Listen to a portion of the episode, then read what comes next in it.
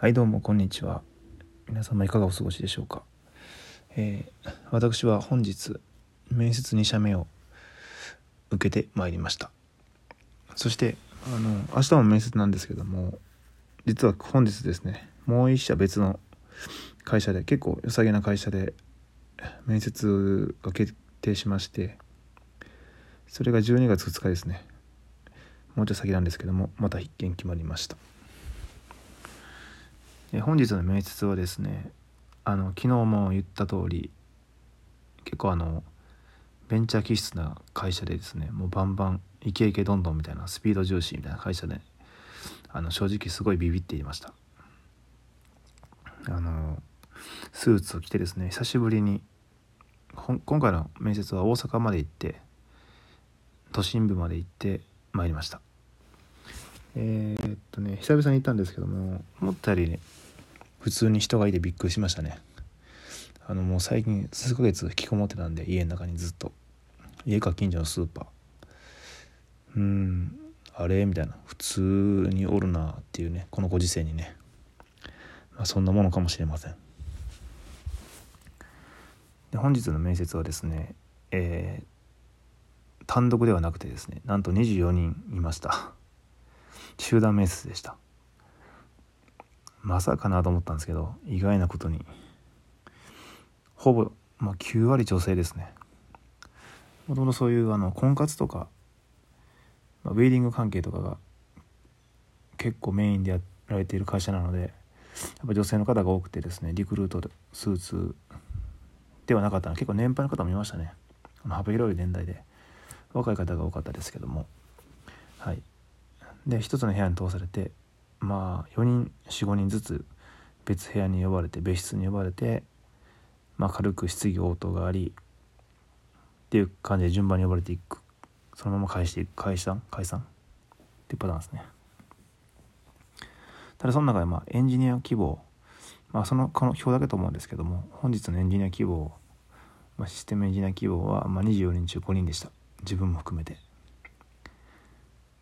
ですね。まあでも5人だけだったんですけどもまあ平日毎日行われているのであればですねまあそれ相応の人数だなと思って、うん、やはり狭き門であることには変わりはないということですね。でまあやっぱりねあの面接じゃね転職サイトのあの応募条件っていうのはやっぱすごいあやふややなっていうかあの嘘ばっかりやなっていうのは思っております。かなり持ってますね。うん。すごいいい風に書くなっていうのはあります。まあ本日の例ですと面接回数1回2回だったんですが応募の条件ではね実際は3回でした。えー、未経験 OK ですがどうもね内容的に未経験だと自然に一次面接で消えていく仕組みになっております。はい。そんな甘くはないということですね。やはり。っていうのも面接12回が3回だったっていうのは本日1回目の面接はほんまに軽くね本当に質問に3問するだけで多分まともに喋れるかとか4人とか5人でするんでその人の前でも喋れるかというもう質問内容よりもその人柄を見ているだけだということでしょうね。で、えー、二次選考に進むためにそんな何でしょうね軽い質問だけでいけるんかなと思ってたんですがそれも甘かったです。はい。なんとですねあの軽い質問が4人5人で終わった後にあの課題を言い渡されましたはい。二次選考に進むためのあのテストですね。簡単に言うと。テストを渡されたんですけどもまあ僕の場合はそのエンジニア志望なんであのコーディングの試験ですね。ウェブサイトの見た目を作れということで指示をいただきましてですね。割とガチでした。テストなんでなんかこう簡単なこうサイトを作って終わりシンプルなサイトの見た目を作って終わりかなと思ったんですけどもあのいただいたあのデータを家に帰ってからちょっと開いてみたらですね。ああ結構割とマジなやつやんと思ってビビっております。では間に合うかな。っていうのもですねまあこの時点で割と完全未経験の方は無理だと思います僕は。その HT あその何でしょうね。プログラミングの基礎とかを全然知らない完全に本当に未経験の人がこれを今日からね時間制限もあるんですよ。なのでこの時点でもう振り落としてるなみたいな。うん。まあレスポンシブデザイン対応といってですね。まあ普通の PC の画面と携帯のスマホとのちっちゃい画面でこの表示が変わるようにするように作れってまあ当たり前っちゃ当たり前なんですけども今の時代だと。まあまあそれをするだけでもですねちょっとあのコードの書き方が変わったりするんですよね。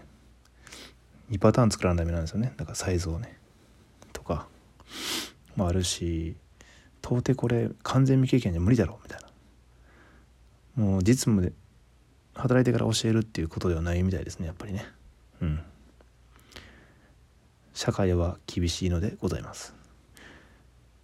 ただ作成期間も決められていましてですねなんとその本日面接今日なんですけど今日入れて3日目の5時までに夕方5時までに出せと。提出しなさいと。いうことです。もうこれ完全未経験じゃ無理でしょこれ。むずいんじゃねって感じですね。いやどうなんでしょう。ポテンシャルがすげえあったらいけんのかな。いや無理でしょまあでも応募応募する時点で多少勉強してんのかな。うーんって感じですが。普通にあの僕が書いたプログラミングスクールの内容で学習したあの内容よりも難しいお題を出されてしまいました。はい。その見た目を作る部分なんですけど要は見た内容じゃなくて見た目だけを作るんですけどもそのレベルもちょっと高いんですよね、はい、普通にあのスクールより高いレベルです。求められているのは。マジかって感じですけどね。でまあさらにで言うとですねこの時期そのコロナとかいろいろあるじゃないですか。この時期に年末ですしね条件条件悪すぎですよね。こう面接に来ている時点でですね一社だけ志望なわけがないんですよねみんな。はっきり言うと。うん。僕と同じで複数の会社を探している同時に探していることは明白ですね。その向こうの企業さん側にも。だからこの本日入れて3日っていうのはかなりシビア。だと思われます。多分他の違う部署の方もそれ相応のないちょっと難易度高めの課題を出されてるんですよ。3種類あったんで選ぶ時に。エンジニアとその事務系とかと企画みたいな感じでだったので、まあ、その時点でもうその第一志望本気度を試しているというか振り落としされているなっていうのは分かりますね。多少集中しないとさすがに片手間じゃできないレベルなんで。うん。でまあ僕の実家でもねその就活って割とね舐めてましたけど時間ないっすよね。面接練習したりとか応募したりとか。応募によって履歴書のね志望動機を書いたり書いたりとか。メールのやり取りがあったりとか。まあ、企業の下調べもそうですか。うん。現に自分もね明日も面接昼1時からもう一社あるんでそこまでそのテストに対してね全力を尽くす時間あるっちゃあるけどないっちゃないですよね。応募もしていかなあかんしどんどんどんどん。なかなかそうなんですよね。しっかりとこう時間を使って管理していかないとできないなと思いますね。うん。まあ、ある意味そこまで優しいかもしれないですけどね。変に未経験 OK で入ってからなんか全然こう現実が難しすぎて厳しすぎて辛くてやめるというよりはこの時点でこれはぐらい最低いるよってことをね分からせてくれてるんかなと思ったらある意味優しいと思います。うん。その方が絶対、まあ、向こうもね人を雇うコストとかもかなり変わるんでそれはそうなんですけどね。うん。まあ何でもポジティブに捉えることが一番大切かなと思っているので。うん。でもしもまあ内定がもらえれば横浜に1ヶ月から2ヶ月間研修に行きます。ずっとね大阪に住んでた住んでるので幼少期の頃から。大げさやな。あの生まれた時からね。まあそれはそれ楽しみかな。って感じですけどね。うん。けど研修で1ヶ月か以上2ヶ月ってすごいな。まあその期間のねあの服とかどうしようかな。って感じなんですけどもまあそこはまあ別問題として置いといて。えー、明日は明日の面接はまだあの Zoom を使ったオンライン面接なんで室内から、はい、できるんでまあ気楽ですね。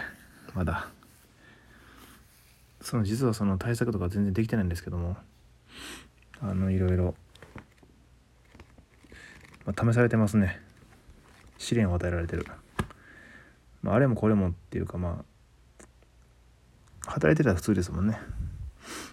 最近ちょっと無職の期間長すぎてこういう感覚が薄れてるんですけども、うん、仕事やったらあれもこれも普通じゃないですか。あれ3つぐらい掛け持ちするのはね。